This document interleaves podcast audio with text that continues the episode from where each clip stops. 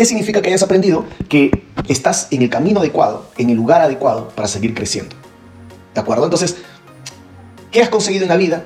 Es lo que tú has aprendido en la vida. Si no lo has conseguido en la vida, es porque no lo has aprendido. ¿De acuerdo? Entonces, esto es sumamente importante, por favor que lo recuerdes, que lo tengas en tu cabeza, porque no hay que atraer las cosas, hay que aprenderlas. ¿De acuerdo? El mundo no es vibración, el mundo no es decir, quiero que me llegue todo lo bonito a mí. ¿Quieres que te llegue todo lo bonito a mí? Diciéndolo no lo va a hacer. Tienes que aprenderlo. Si tú no aprendes a atraer lo bonito, si tú no aprendes a vivir lo bonito, a disfrutar lo bonito, nunca va a llegar. O sea, no se trata de atraerlo, de decirlo, se trata de aprenderlo. ¿De acuerdo? Entonces, desde ahí es que quiero que nos enfoquemos en esto de los apegos y las posesiones. ¿Qué he aprendido en la vida? Desde dónde yo siento que estoy apegado a algo, desde dónde yo creo que el mundo funciona, desde dónde. Y ahí yo voy a poder hacer de mi vida, voy a poder hacer de este mundo algo que tenga sentido. ¿De acuerdo? Entonces, nuevamente, ¿qué voy a aprender ahora? ¿De qué manera me voy a sentir? ¿Cómo yo voy a estar con ellos? ¿Cómo yo voy a poder interactuar con el mundo? ¿Apegado a qué estoy? ¿Qué cosas son las que nos apegan? ¿De qué manera nosotros salimos? ¿Cómo nosotros salimos? Todo eso nos sirve en el mundo desde un espacio del aprendizaje. Mientras aprendamos, el mundo será distinto. ¿De acuerdo? Entonces, ¿qué he aprendido en el mundo? Cuando alguien me dice, ¿Qué es el apego? ¿Apego a qué tengo? ¿De qué manera estoy apegado? ¿A una relación? ¿A una cosa? ¿A qué? ¿Desde dónde? ¿De qué manera? Entonces, la pregunta sería, ¿qué has aprendido? Cuando somos niños, vamos construyendo nuestra percepción del mundo y van madurando nuestros sentidos. Recuerda esto, desde que tú eres niño, tú construyes tu mundo, construyes una percepción del mundo y esa percepción del mundo que tú construyes se va diseñando en la, en la medida en que tú vas madurando emocionalmente. Al inicio, el mundo es nuevo para nosotros, es extraño, es raro y a veces poco predecible. Y es así que vamos aprendiendo y vamos catalogando la vida en situaciones agradables y desagradables. Entonces, desde que somos niños, nosotros vamos percibiendo el mundo de dos maneras, como agradable o desagradable. Y vamos reaccionando ante estas situaciones de diversas maneras.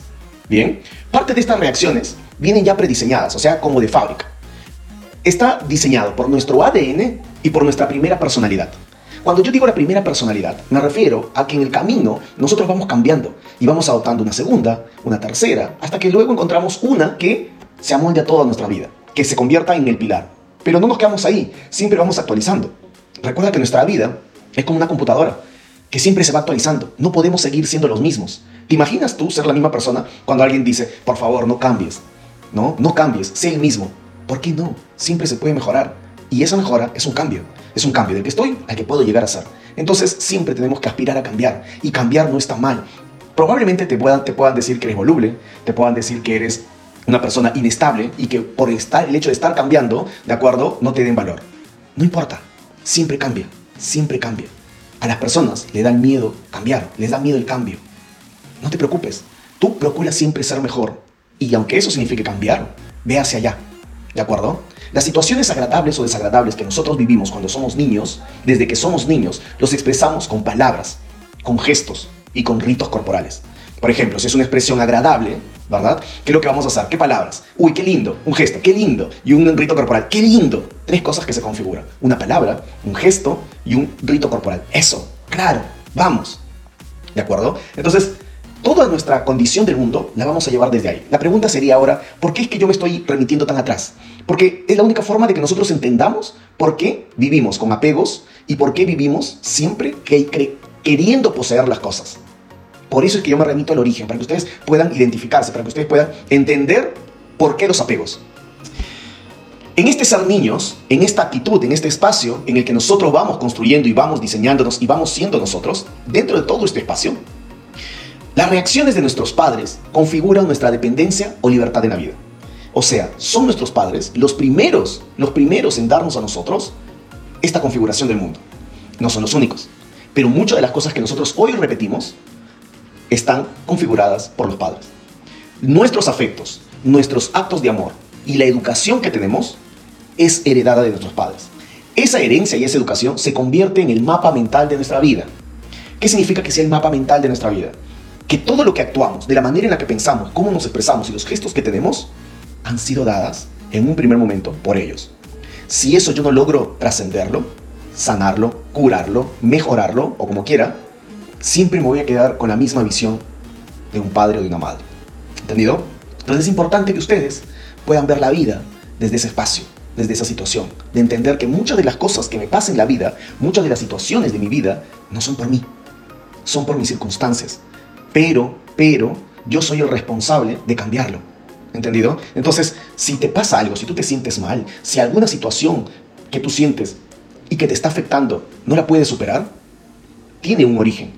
Y su origen está en cómo fui criado, en qué fui lo que yo recibí. Y desde ahí, desde ese espacio, nosotros vamos a mejorar, desde ese momento. Si no recibimos cariño y amor, creemos que no somos dignos de ser amados. Fíjate lo que te estoy diciendo. Si no recibimos cariño y amor, cuando somos niños y no recibimos ese cariño y ese amor, ¿de acuerdo? Cuando no recibimos eso, creemos que no somos dignos de ser amados. ¿Por qué? ¿Por qué? Cuando las personas no se creen dignas de ser amados es porque evidentemente desde niños no recibieron amor ni cariño.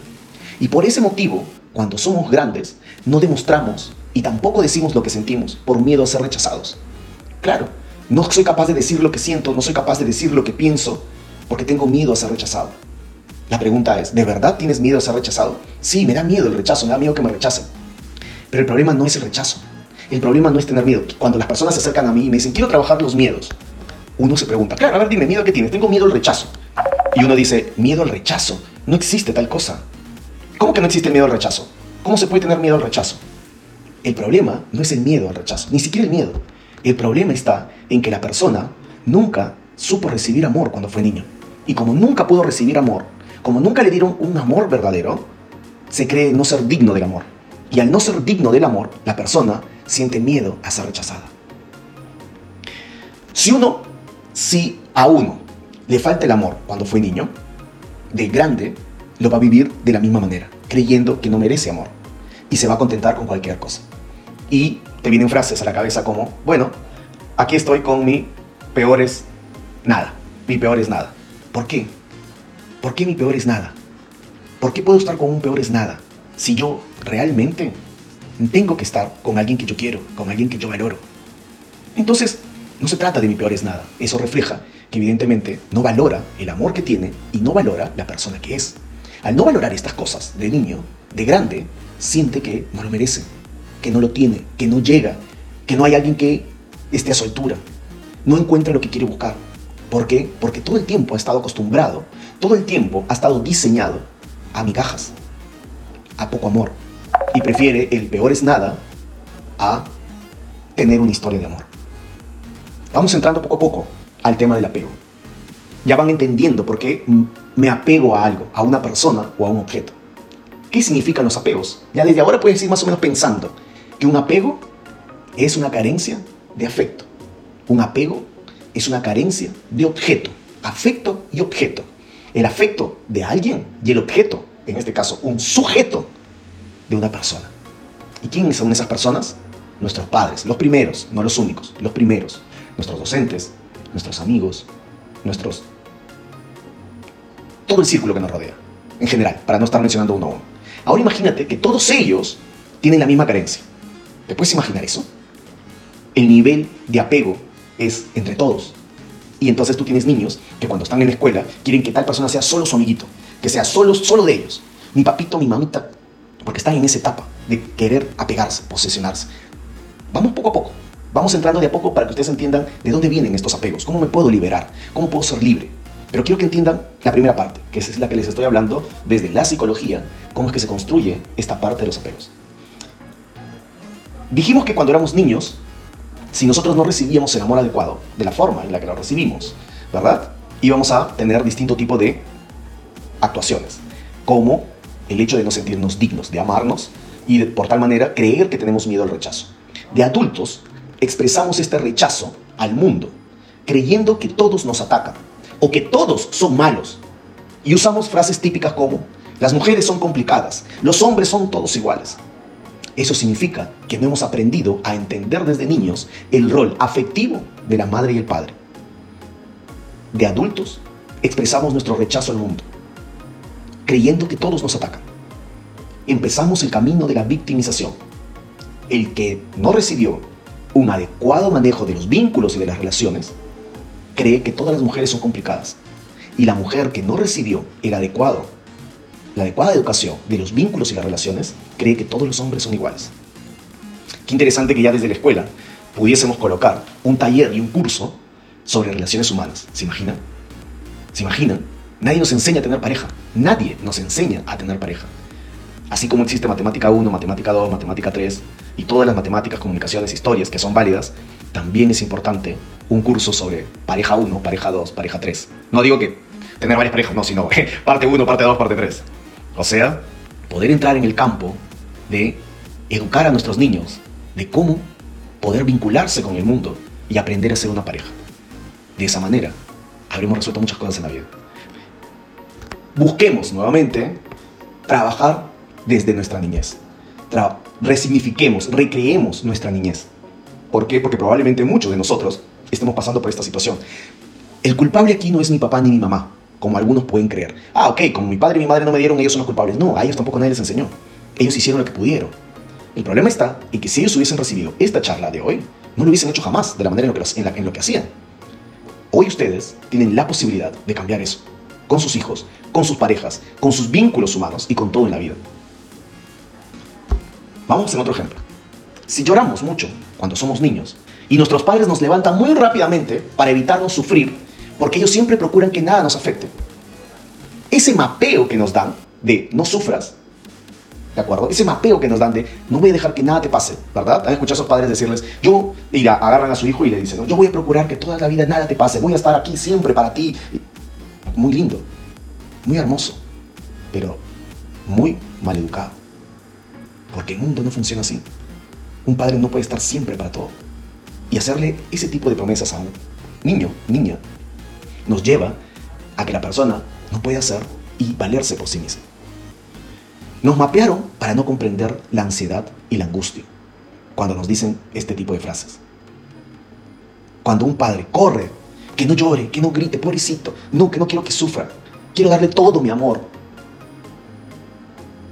Cuando es grande, esta persona no sabe manejar la frustración, la ansiedad y la angustia.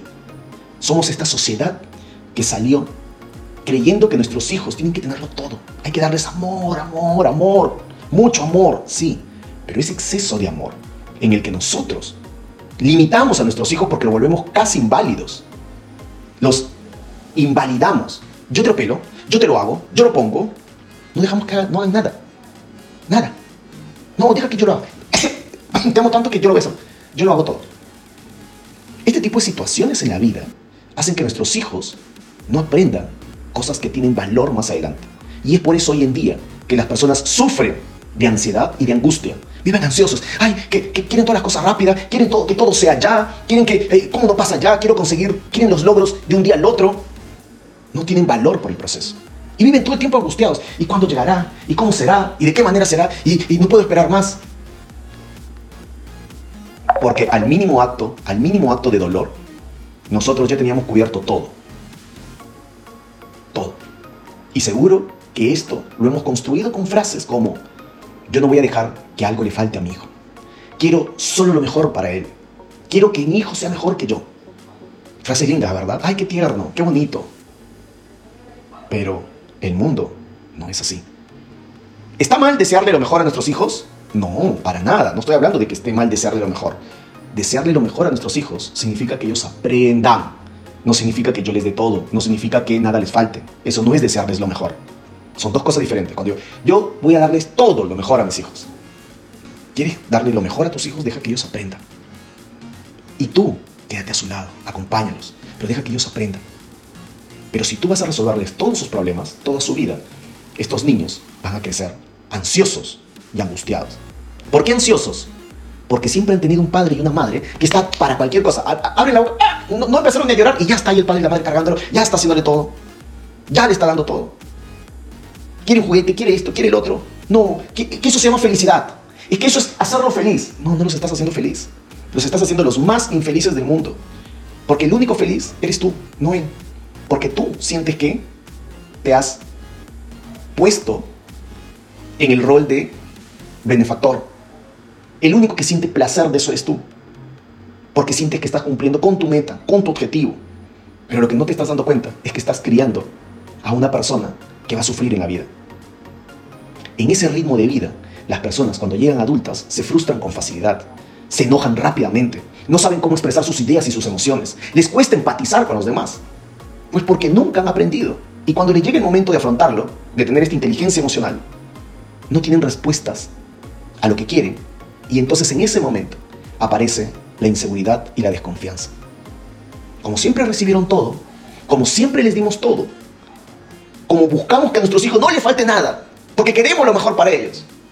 No les estoy diciendo que los abandonen, ¿ah? por favor, solo les estoy diciendo el extremo, el extremo. En ese extremo, cuando somos adultos y no sabemos manejarlo, ¿qué es lo que hacemos? Nos frustramos. Nos frustramos. Y cuando nos frustramos, porque no sabemos cómo, porque nunca nadie nos enseñó a caernos, estábamos aprendiendo a caminar, nos caíamos y ya teníamos a alguien que nos levantaba. Y cuando me pasa algo en la vida y no tengo el resultado que yo quería, me frustro. ¿Y qué pasa? Es una sensación casi nueva. Por lo tanto, me enojo rápidamente porque yo no supe cómo controlar mi emoción. Inteligencia emocional. Ahí nace la inteligencia emocional. En el hecho de, niños aprender a controlar esas situaciones. Y como no pasa y la gente se molesta conmigo por la forma en la que yo reacciono, porque nadie me, enseña, nadie me enseñó, y entonces es nuevo y reacciono de una manera inadecuada, entonces los demás se molestan conmigo. Y como los demás se molestan conmigo, dicen, ah, ya, no me comprenden. Por lo tanto, pierdo la capacidad de empatía. No soy empático con el, con el otro. ¿Por qué? Porque yo no he podido aprender a hacerlo conmigo. ¿Se entiende? Y cuando esto pasa, lo primero que pasa es que vivimos y caemos en las inseguridades y las desconfianzas. Nos convertimos en personas inseguras. ¿Será bien lo que estoy haciendo? ¿Por qué inseguras? Porque quieren solo hacer las cosas bien. Porque solo quieren ganar. ¿Por qué quieren hacer las cosas bien y solo ganar? Porque han tenido padres que les han dicho que eso es lo único valioso. Siempre les han dado eso. Si no importa que lo hagas bien, solo importa que lo hagas. Hazlo, aunque no te salga bien. Hazlo. Y así pierdas. Solo hazlo. ¿Se entiende? Entonces, en este sentido, no tenemos que caer en ese extremo. Ustedes ahora deben estar diciendo, ¿de dónde proviene mi desconfianza? Ah, es que yo no confío en las personas, no confío en mi pareja. Siempre siento que me van a engañar. ¿No? Viene de aquí. Exactamente de que me criaron siendo el hijito la hijita de mamá que todo me dieron. Y aquí aparecen las inseguridades. Porque no tengo esa respuesta con el mundo y nadie hace lo mismo, entonces, ¿qué es lo que sucede? Sucede que empiezo a vivir una situación distinta a lo esperado. Pero vayamos ahora al otro extremo. ¿Les parece? Hemos vivido el extremo de las personas que lo tienen todo, a los que les da todo, y no el otro. En el extremo en el que no tiene nada, en el que la persona, por el otro lado, es ignorado. ¿Qué pasa en ese camino? Para que se encuentre, estamos viviendo dos situaciones, ¿no? ¿Qué pasa en el extremo cuando el niño llora mucho y no es atendido por sus padres? ¿Qué pasa en ese camino? ¿Qué pasa? ¿Qué creen ustedes que puede pasar? Ya hemos dicho lo que puede pasar en el lado en que ante cualquier situación tiene ahí metido un papá, ¿verdad? Pero en el otro extremo, cuando el niño llora y no es atendido, ese niño aprende desde muy pequeño a cargarse de estrés. ¿Por qué? Porque desde que es niño no es escuchado. Y el llanto es una forma de comunicación. Entonces hay padres que, déjalo que llore. Sí, está bien. Pero no es escuchado. Una cosa es dejarlos llorar siendo escuchados. Y otra cosa es ignorar sus llantos. Y entonces ese niño se siente solo solo y desprotegido. ¿Y qué pasa cuando es adulto? Se vuelve sumiso, temeroso, ¿no? Esas personas que son calladitas, que están ahí. ¿Por qué? ¿De dónde? ¿Por qué creen? Ah, es que así es mi personalidad. En parte sí, pero probablemente la mayor parte es porque nunca fueron escuchados de niño. Entonces creen que no tiene sentido hablar. Si nadie lo va a escuchar, ¿para qué voy a hablar? Son sumisos, rebeldes por dentro, coléricos por dentro, pero sumisos en el fondo. ¿Por qué? Porque desde niño no le daban importancia. Lloraban, lo dejaron ahí. Entonces ese niño pasaba horas de horas así. Envueltito, mirando las paredes. No hablaba con nadie. Y si no hablaba con nadie, ¿tú crees que de adulto va a hablar? Ay, es que mi hijo es tímido. ¿Por qué crees que es tímido? Ay, es que él ya nació así. Los hijos tienen un carácter, tienen una personalidad de fábrica, como les dije. Pero mucho de eso es porque cuando el niño estuvo recién nacido, no hablaban con él. O sea, su papá hizo, pero ¿cómo voy a hablar con él? Habla con él. Enséñale a hablar, háblale. Él te va a hablar. También te va a hablar. En su lenguaje te va a hablar. Tú vas a ver que aunque no pronuncie palabras, empieza. Pero va a hablar. Y mientras empiecen a salir las palabras, va a estar ahí.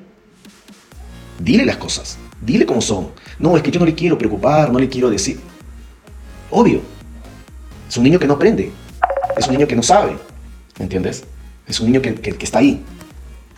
¿Qué es lo importante en este momento de la vida? que nosotros no podamos estar ni en uno ni en el otro lado. Recuerden que en un extremo, donde todo le damos, y en el otro extremo donde no le damos nada. A estos niños, a los que no les damos nada, de adultos, no solo son sumisos, sino siempre van a creer que los están engañando. Y por eso prefieren callar, guardárselas todo. ¿Han escuchado? Prefiero guardarme mis cosas. Y se las guarda. ¿Por qué? Pero habla, dime, ¿no? Se da cuenta que los están mintiendo, que les están engañando. Prefieren guardarse. Ok, estamos entrando ya a entender qué es el apego. ¿Qué es el apego? ¿Qué es el apego?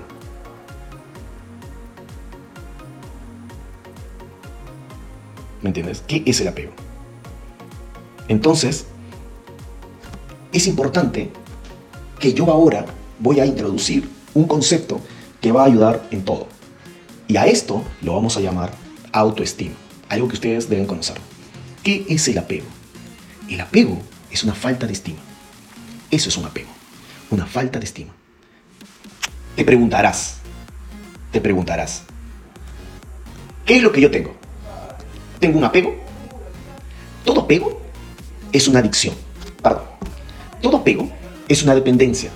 Y una dependencia es una adicción. Entonces, ¿sabes qué son los apegos? Los apegos son dependencias. Cuando tú dependes de algo, cuando tú dependes de alguien. Eso es un apego.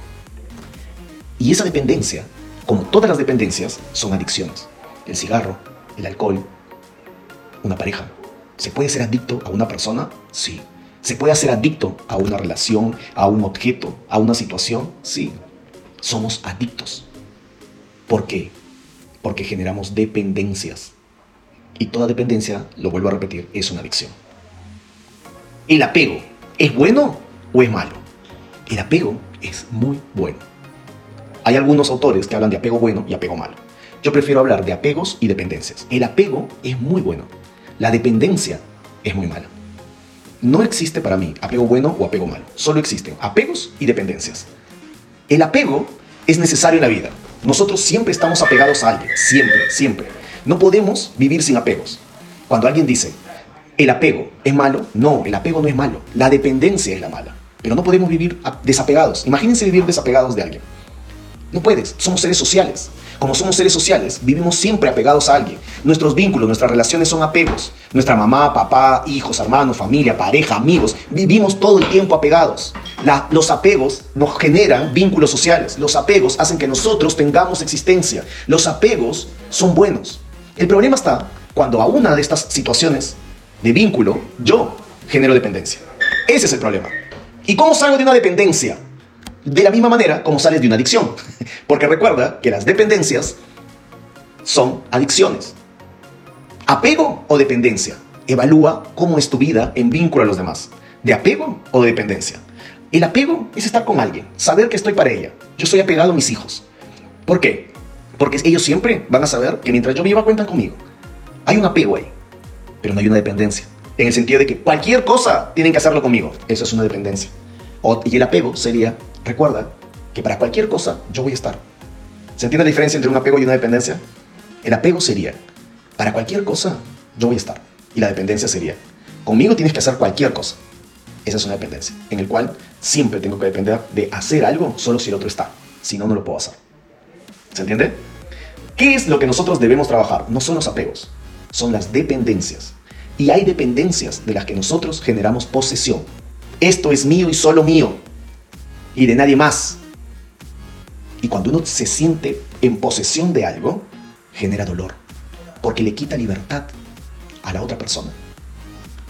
Y una vida sin libertad no se puede vivir. No se puede vivir. Una vida sin libertad no se puede vivir. Entonces, imagínense, tú le quitas libertad a tu mascota. Este gato y este perro es mío entonces te conviertes en qué? En su dueño, en su amo, porque es mío, mío solo y mí. Probablemente los animales de esta naturaleza, porque nosotros somos animales distintos, necesiten de ciertas dependencias, porque están tan domesticados que a veces no pueden vivir solos.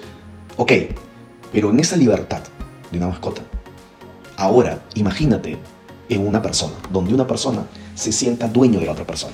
Mis hijos, yo soy el dueño de mis hijos.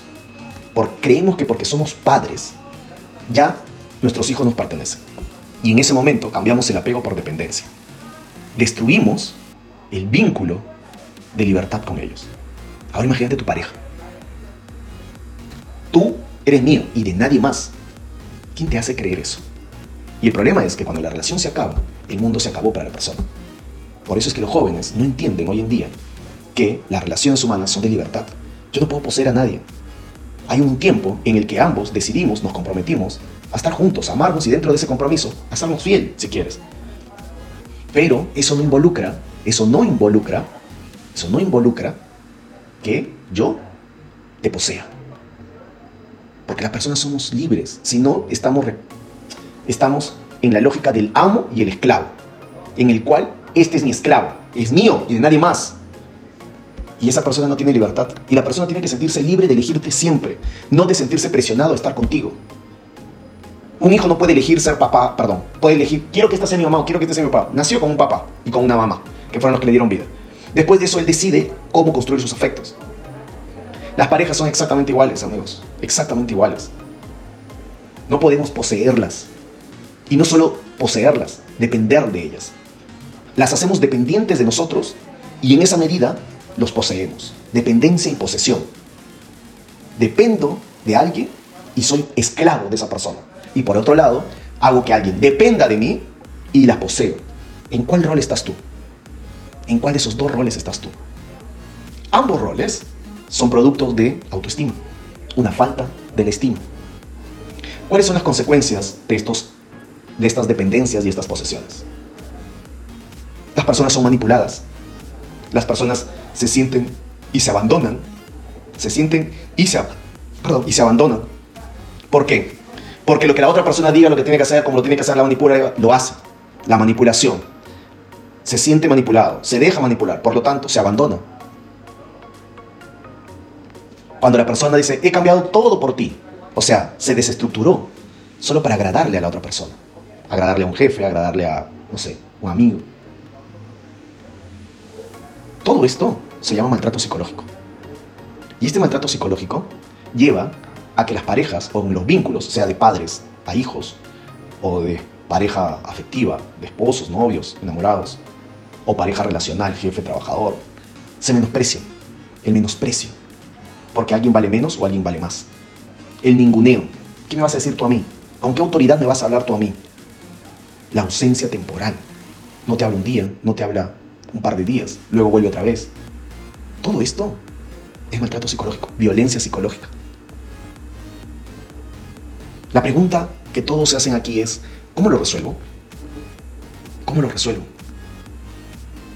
Y entonces, ese ya es para la siguiente charla. lo importante aquí era conocer de dónde vienen nuestros apegos y cómo aprender a liberarme de ellos. Te voy a dar dos claves, dos claves. Y aquí, como dijo hace un momento nuestra compañera presentadora, es importante que ustedes apunten. Número uno, los cinco valores que yo nunca voy a renunciar o que identifican mi vida. Cinco. Los cinco más importantes, aquellos que van a significar lo que es mi vida. Cinco. Porque tu vida es valores. Sin los valores, tú no puedes vivir. Segundo, cuáles son mis límites y cuáles son los límites que yo quiero que los demás tengan conmigo. Valores y límites. ¿Qué situaciones están en valor y qué situaciones yo voy a limitar? ¿De acuerdo? Con estas dos cosas, yo voy a empezar a construir algo. Voy a empezar a tomar conciencia de algo. Y aquí viene, estas dos cosas son los dos ingredientes más importantes. ¿De acuerdo? Tener claro cuáles son mis valores, que son los que van a regir mi vida, aquellos de los cuales yo me voy a amarrar o voy a adoptar o voy a ser esa persona. Y los límites habla de qué sí puedo, qué no puedo y qué permito. Son los límites. Pero estas dos cosas van a estar soportadas en algo muy importante que se llama autoestima. Y para trabajar la autoestima tenemos seis situaciones que debemos considerar en nuestra vida. Seis que hablan de mí y que hablan de mi madurez como persona. La primera es la toma de conciencia. ¿Qué significa la toma de conciencia? Significa la capacidad de analizar críticamente mi vida, de hacerme preguntas, aunque sean incómodas, aunque duelan, pero me las tengo que hacer, porque eso me va a ayudar a mejorar. El gran problema está cuando evitamos hacernos preguntas por querer evitar el dolor. No, no, no, no me voy a preguntar esto. No, hazte esa pregunta, aunque te duela. Aunque te duela, pero hazte esa pregunta. Porque eso te va a ayudar a pensar y a tomar conciencia de la vida. Entonces primero, hazte buenas preguntas. Empieza a trabajar tus preguntas.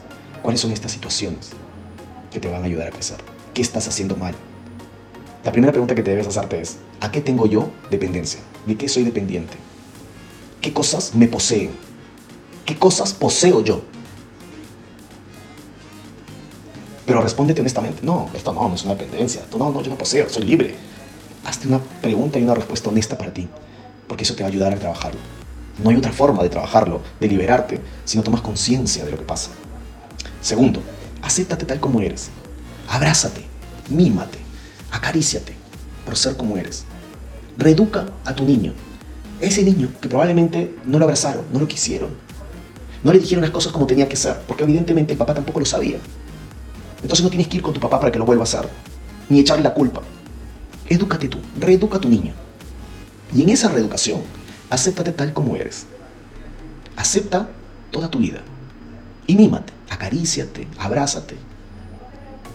Di lo que eres, sin miedo, con sus cosas buenas, con sus cosas malas, con lo que la vida nos va a enseñar, con lo que la vida es. Eso que pasa en la vida, eso que soy yo ahora, eso lo amo. ¿Que puede ser mejor? Sí, probablemente. Todo va a depender de mí, ¿verdad? Todo va a depender de qué quiero aprender. Si yo no quiero aprender, no voy a cambiar.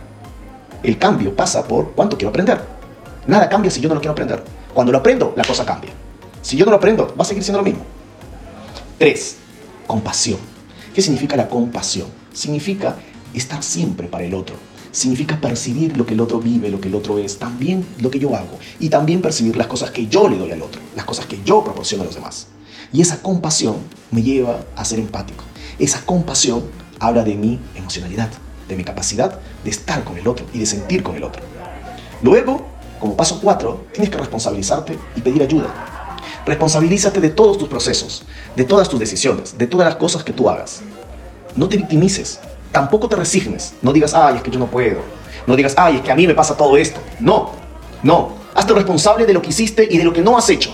Hazte responsable de eso. Si no tienes los resultados que quieres ahora, es porque no los has hecho. ¿Cómo te van a llegar resultados si no lo hiciste? Pero ¿cómo que no? Sí lo hice.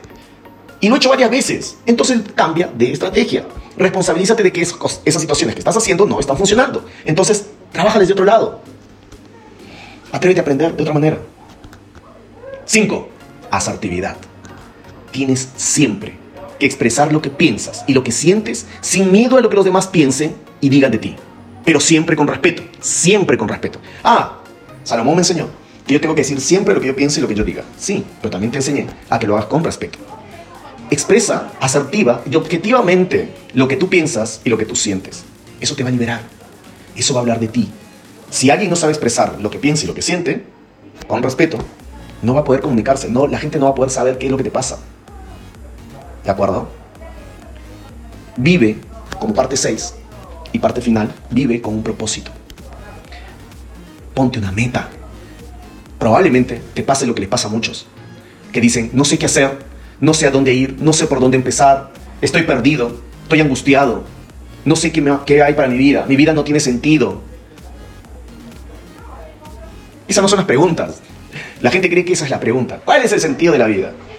Nunca el sentido de la vida es una pregunta. ¿Cómo voy a preguntar cuál es el sentido de la vida? Si la vida no tiene sentido, puede tener 100.000 sentidos. La pregunta no, es cuál es el sentido de la vida. La pregunta es cuál es mi propósito en esta vida. ¿Qué es lo que yo voy a hacer en esta vida? ¿Cuál es mi meta en esta vida? Esa es la pregunta.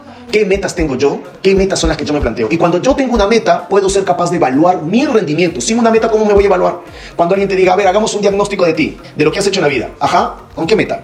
¿De qué meta te evalúo? ¿Desde dónde te evalúo? No te voy a poder nunca evaluar. ¿Por qué nunca te voy a evaluar? Porque no hay una meta, no hay algo que cumplir. Y por eso sientes que vas a la deriva. ¿Por qué? Porque no tienes una meta. Y por eso nadie te puede dar feedback. Y nadie te puede dar feedback porque no hay una meta. ¿Me entiendes? Entonces, todo esto configura lo que es el proceso de estima, de estima personal. Esa parte en la que uno tiene que saber cómo configurarse como persona para aprender a dejar de tener posesiones, ¿De acuerdo? Y dependencias.